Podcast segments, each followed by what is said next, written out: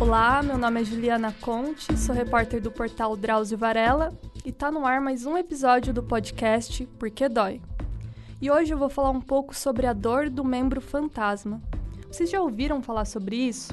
Bom, ela ocorre com pessoas que tiveram algum membro do corpo amputado. Semanas ou logo após a operação, esses pacientes eles continuam com uma sensibilidade muito alta na região. É como se o braço ou a perna ainda estivesse ali, então eles sentem cócegas, formigamento, queimação e dor. E essa dor, ela não tem nada de psicológica, como vai explicar agora pra gente o Dr. André Sugawara, ele que é médico fisiatra da rede Luci Montoro. Boa tarde, Dr. André, obrigada pela presença. Bom, o prazer é meu, muito obrigado pelo convite, pra gente conversar uma coisa que é muito, eu tenho muito carinho por esse tema. Muito obrigado. Bom, doutor, então vamos lá. Primeiro eu queria que você me explicasse como que alguém pode sentir dor em um membro que não existe mais. Como que isso funciona? Então, uh, a gente tem que lembrar, quando a gente perde um membro, por exemplo, uma perna, né? Aonde começa uma perna? A maior parte das pessoas vai apontar lá a coxa, a pelve, a bacia, mas não, a perna começa lá no cérebro. Tá bom? E ela termina aonde? No cérebro também, não termina lá no dedão. Uhum. Então, quando a gente perde uma perna, quando a gente amputa uma perna, um braço, a gente vai ter uma parte que vai faltar, né? A parte física, mas o restante vai continuar todo intacto. Então, você perde o que mexe, né? O que faz a função, mas o, a central de comando, a central de processamento, o computador central está totalmente preservado. Nossa, interessante. Mas tem algum período que o cérebro vai se dar conta que esse membro não existe mais ou sempre vai continuar mandando, sei lá, sinais? Então, as coisas vão coexistir, né? Então, você perdeu a perna física. A perna continua lá no seu esquema cerebral, né? O cérebro, ele per percebe imediatamente que há algo errado. Ele pode começar a dar dor. Ou, por exemplo, eu perdi a perna por um câncer, eu sei que eu tenho que tirar aquela perna. Então, para mim, aquilo está ruim. Então, meu processo é anterior à retirada de uma perna, por exemplo, por um acidente de moto. Então, existe uma menor chance do meu cérebro reconhecer como uma perda, ah. mas como uma solução. E aí eu tenho uma menor chance de ter dor. Então, depende de como eu perdi, né? Ah, sim. Ah, então, por exemplo, se essa perda foi mais traumática, digamos assim, né? 100% de dor, tá bom? Agora, se é lá, eu tô com uma perna com um câncer, e que eu quero tirar. Eu estou falando, médico, tira essa perna. Uhum. Talvez eu não sinta dor, é fantasma. É, que nem um paciente com diabetes também, né? Que precisa amputar. Precisa amputar, mas ah, na cabeça da maior parte dos pacientes com diabetes, eles não entendem que a cirurgia de amputação é, um, é para salvar, é um salvamento. Eles entendem que é uma perda, perda. tá bom? Então eu estou perdendo uma parte do corpo e não salvando a minha vida. E, geralmente eles costumam ter dor fantasma, sim, 98% de chance de ter dor fantasma. Nossa, é um, é um, número alto. Isso que eu ia perguntar. Então, todos esses pacientes que, que sofrem esse tipo de perda, eles relatam esse, esse tipo de acontecimento? Eu falo que é o sofrimento invisível, né? Porque as pessoas, elas têm medo de falar que sentem a perna fantasma. Como assim, né? Foi embora, já está enterrada, foi pro ficou no hospital, como assim eu tô sentindo, né? Medo de achar, tô ficando louco. Tô ficando louco, né? E o termo também não é legal, né? Fantasma, né? Uhum. Tem uma conotação de sua crença, religião. Então, cria um... A cabeça do paciente entra em parafuso, né? Uhum. Ele geralmente sente, sofre sozinho e não conta. Vai contar quando ele encontra um lugar seguro e que ele vai ser ouvido de uma forma sem críticas. Aí ele costuma contar. Aí a gente acha toda dor fantasma, mas a maior parte não. Ou no máximo o paciente fala que está doendo é o antigamente chamado de coto, né? Porque coto é nome pejorativo. Ele fala assim, ah, tá doendo coto, quando na verdade ele fala o que ele está sentindo é a dor fantasma, né? Ah, sim. Ah, o que é o coto? Coto, coto não existe. Não existe coto, nem cotoco, nem toco. Ah, sim. É o me, a parte do membro que ficou para cima, atualmente chamada de membro residual. Ah, sim. Mas a maior parte das pessoas ainda chama, porque desconhecem, né? O termo como correto. coto, cotoco, tá bom? Mas é pejorativo. O nome certo é membro residual. Então, ela fala que dói ali, né? Algo palpável, concreto, né?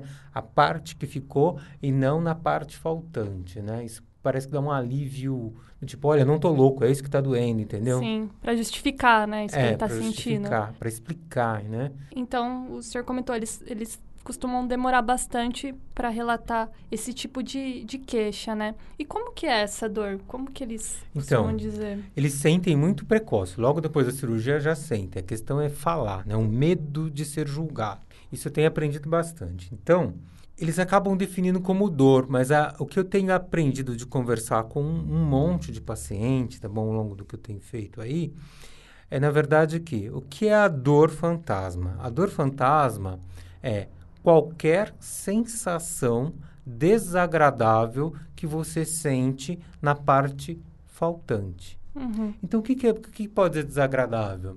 Pode ser uma coceira, pode ser um choque, Formigamento, formigamento, que mais? Um queimação. queimação, frio, a perna que foi embora mexendo sozinha, Nossa. Ou dando cãibra, ou uma distorção, ela muito fina na sua cabeça, você não tá, não tem mais a perna, mas na sua cabeça a perna tá, né, na sua imagem dela tá fininha ou inchada, ou para trás, ou subiu.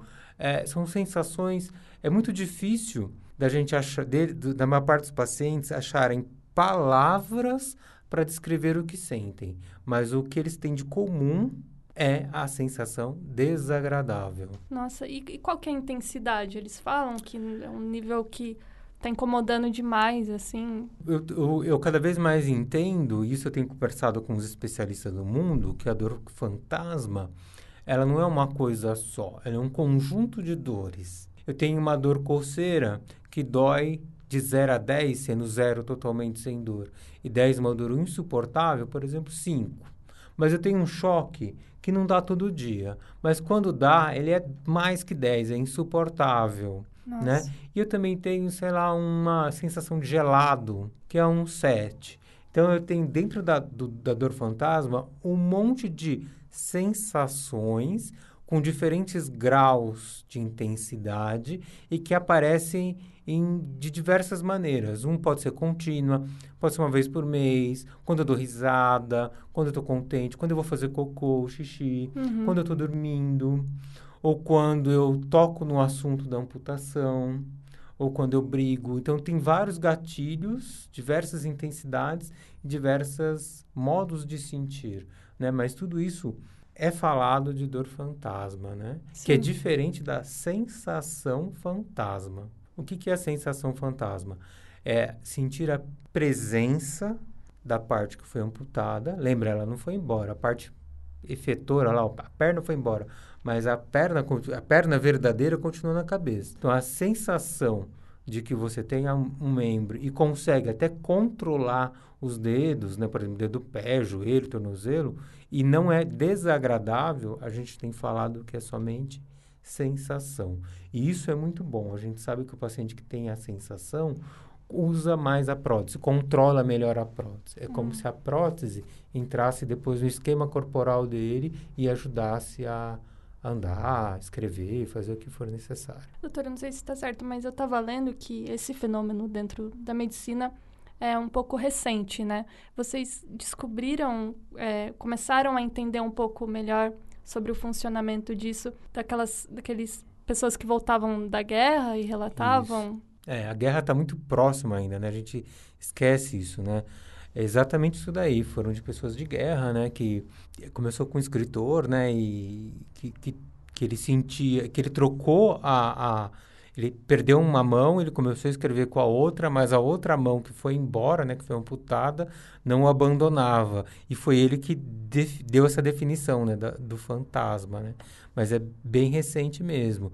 Mas amputação a gente tem desde que o homem é homem, né? Desde a Sim. época da caverna, Sim. né? E como isso impactava, imagino lá, né? Como isso era lidado na época dos homens primitivos, né? Os homens da caverna, né? O, como, o, que, o que eles faziam ou como eles interpretavam a, essa dor fantasma, né? Essa eu acho que a gente está ausência. mais próximo do homem da caverna do que da, da época da guerra.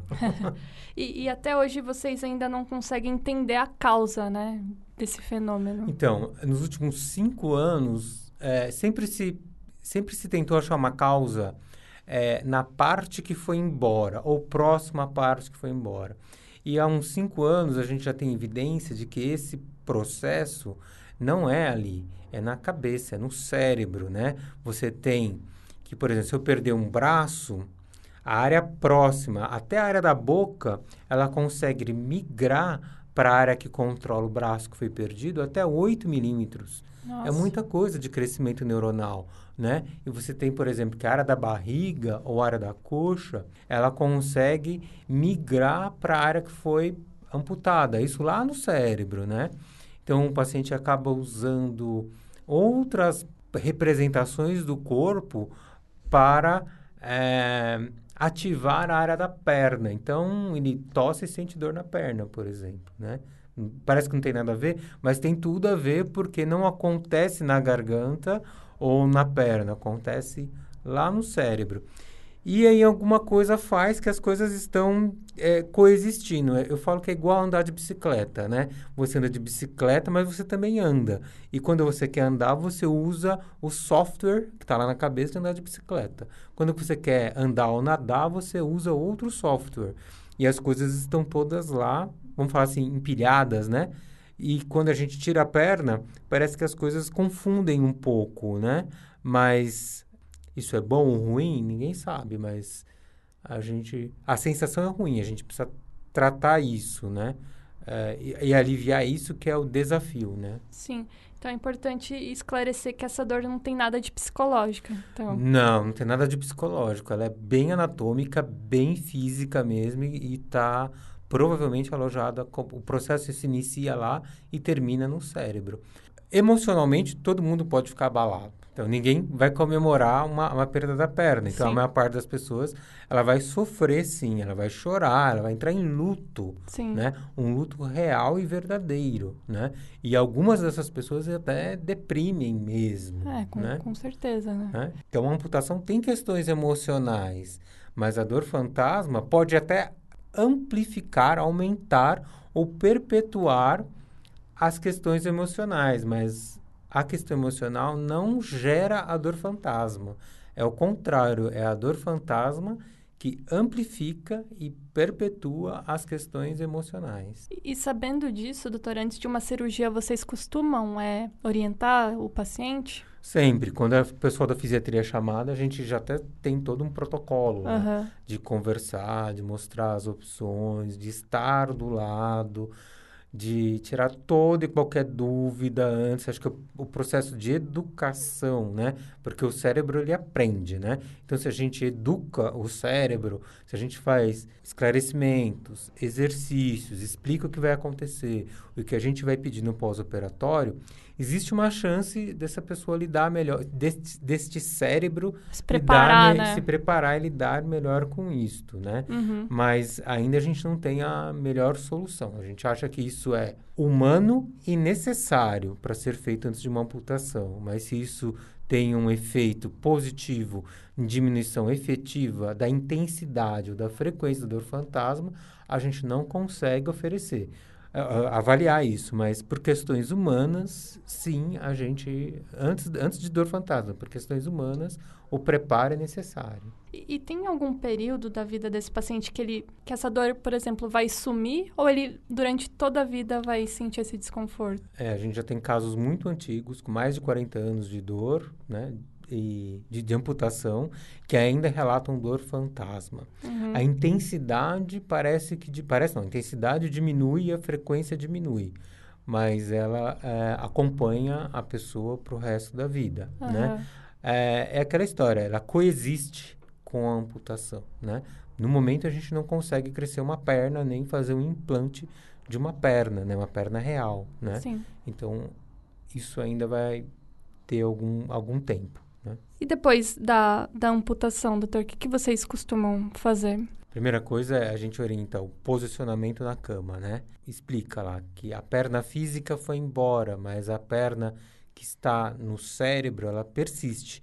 que ela vai estar lá e a gente pode inclusive exercitá-la, mexer o tornozelo, mexer os dedos do pé e que a gente depois de tirar do ponto vai começar um procedimento chamado enfaixamento elástico, né? Em oito, que é feito desde os egípcios, do mesmo jeito das múmias a gente faz no paciente. Caramba! E eles relatam uma melhora da frequência e da intensidade só de fazendo esse enfaixamento e dos movimentos que ele vai imaginar, né? A, e vai controlar a, a, o movimento da perna que foi embora. A perna física não está lá, mas está na cabeça. Ele vai mexer a perna, vai fazer exercícios, vai se posicionar melhor na cama e ele vai ter que estar consciente que não tem a perna, porque a maior parte dos acidentes pós-amputação é o paciente sentir, né, percebe que tem a perna e vai tentar andar, e ele vai pisar e vai cair. se machucar, cair, né?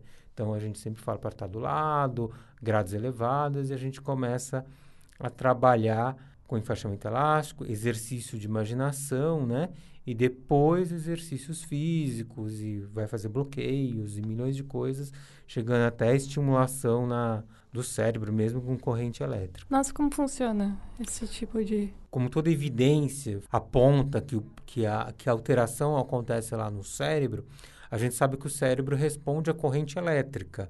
Então a gente dá correntes de baixa frequência, tanto no membro residual ou no cérebro, e isso acaba modulando o disparo da dor fantasma, né?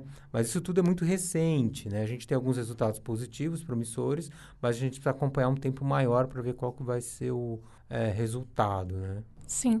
E, e, no caso, doutor, esse paciente que se queixa de, de dor, vocês costumam orientar ele de que forma? Tem remédio para isso? Adianta?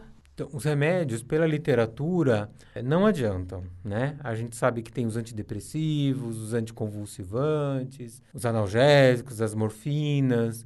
É, eles têm algum efeito, sim, tem algum efeito, mas a, quando a gente reúne todas, a, tudo que está publicado, a literatura é bem clara, ainda ainda é um desafio, né? Um desafio até para identificar como para tratar.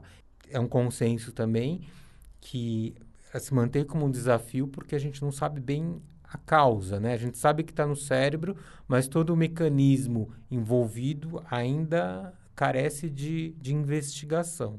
Mas uma a, gente, a primeira coisa que a gente orienta o paciente é calma, isso existe. Uhum. Você não está imaginando. Não é da sua cabeça. Não é da sua cabeça. E não é psicológico. Sim. Né? E, e, de repente, tratamentos alternativos, sei lá, acupuntura, isso. Vamos fazer tudo. a gente fala, vamos lá, vamos enfaixar o membro residual, vamos proteger da, dos campos eletromagnéticos, da temperatura, vamos usar algo para aquecer, vamos fazer exercício de imaginação, vamos tomar uma, algum analgésico, um paracetamol, uma dipirona, se tiver prescrito uma morfina, uma metadona, uhum. vamos fazer uma acupuntura, vamos fazer um bloqueio de lidocaína, vamos fazer um choque elétrico, um TENS, um FES, vamos fazer exercício, tá bom? Vamos usar a prótese, aí acho que tem várias coisas, mas o basicão é não negar a dor fantasma, né? Ela existe e a gente não desconfirma. Né? Doutora, eu estava vendo que tem uma técnica que, que usa com espelho, né? Que se a pessoa vê a outra parte do corpo, isso dá um, dá um certo alívio. Vocês costumam fazer isso? Todos os dias. e é legal você ter tocado nisso, porque muita gente não acredita que isso pode funcionar. Mas sim, isso funciona. Então, você se posiciona diante do espelho com a perna boa ou com o braço bom do outro lado e faz exercício ali e olha lá para o espelho, o braço mexendo, a perna mexendo. E de alguma forma, isso faz com que o cérebro aprenda que a ausência do membro não significa que ele precise ficar disparando dor. Ah. Então, isso é muito efetivo. Então, tá com uma dor aguda, a, a, a dificuldade é o paciente aceitar fazer isso, né? Então, você fala assim, tá com dor? Vamos lá, vamos fazer um espelho. Ele fala assim, ah, você tá brincando comigo, né? Aí ele precisa fazer, às vezes, imediatamente, e aí ele percebe na hora, aí isso vai ser o, a porta do guarda-roupa, o espelho do banheiro, é, é, vai ser o grande aliado dele. Tá sentindo, faz a, faz a terapia do espelho, isso ajuda muito, sim, contribui muito para aliviar a dor, mais do que remédio. E o senhor estava comentando no início que, que é uma dor, assim, solitária, né? Que o paciente tem essa, essa resistência de contar e não, não se sabe muito o que pode fazer, fica. não, não tem associação, né? Você estava falando. É, eu acho que assim, tudo isso tem a ver com o imaginário do que é uma deficiência, né? Ninguém imagina. É, ainda a, as pessoas imaginam que ser deficiente, né? Que se tornar deficiente ainda é um processo muito doloroso, né? Não está habitual, né? As pessoas não entenderam que isso faz parte da humanidade, que desde que o homem é homem, o homem se torna deficiente, né? E que a vida continua a mesma, a pessoa é a mesma, ela só não vai ter a perna, só isso. Esse processo e o contexto cultural fazem com que as pessoas se retraiam um pouco, né? Então, assim, ah, eu não vou contar porque agora que eu perdi a perna, vão achar que, eu, além de perder a perna, tô louco, uhum. né? É, será que eu vou ter que ficar internado num hospício? Será que eu vou ganhar choque na cabeça? Não, agora só me bastava essa, ter que tomar um antidepressivo, né? Sim. né? São coisas que passam na cabeça da pessoa. Aí, ela, ela, ela sofre aquilo de uma forma solitária, e aí ela resolve, não, não dá mais, eu vou contar para alguém. Ela vai contar para o médico. O médico fala, não, isso vai passar, ou não, isso é da sua cabeça, é, é psicológico. Então ela já se retrai se... ainda mais. Exato. E ela passa a sofrer sozinha. Ela vê que não vai não vai surtir efeito, né? Então a gente precisa melhorar as duas pontas, né? Sim. Tanto a primeira ponta que recebe a queixa, né? E, e, a outra ponta de se sentir segura, né? O paciente se sentir seguro de que sim, isso é real, que ele está sentindo, é uma queixa pertinente e sim, nós vamos ter que estar juntos para tratar disso. Sim. Porque num, na ausência de algo melhor, a gente tem que estar junto. É, e que é possível pelo menos atenuar isso, né? Sim, que é possível atenuar e, e, e dá para levar uma vida, né?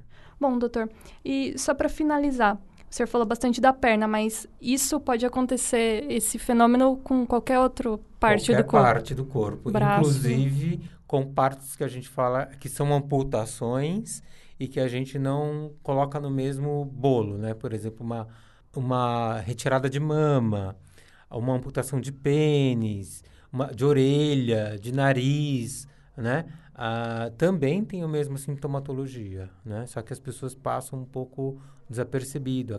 E fica até mais ah, é da cicatriz da mama que retirou. Uhum. Ah, é porque o nariz é uma área sensível, entendeu? Mas não, é dor fantasma mesmo. Mais uma vez, obrigado pela presença, doutor. Foi muito bom saber um pouco mais sobre esse assunto. O prazer foi meu. Espero ter ajudado e contribuído. E esse foi mais um Porquê Dói. Para quem ainda não sabe, dentro do portal Drauzio Varela, a gente tem também mais dois podcasts. O Entre Mentes, que é só sobre saúde mental, e o Drauzio Cast, que são áudios que o Dr. Drauzio Varela gravou ao longo da carreira. Obrigada e até a próxima.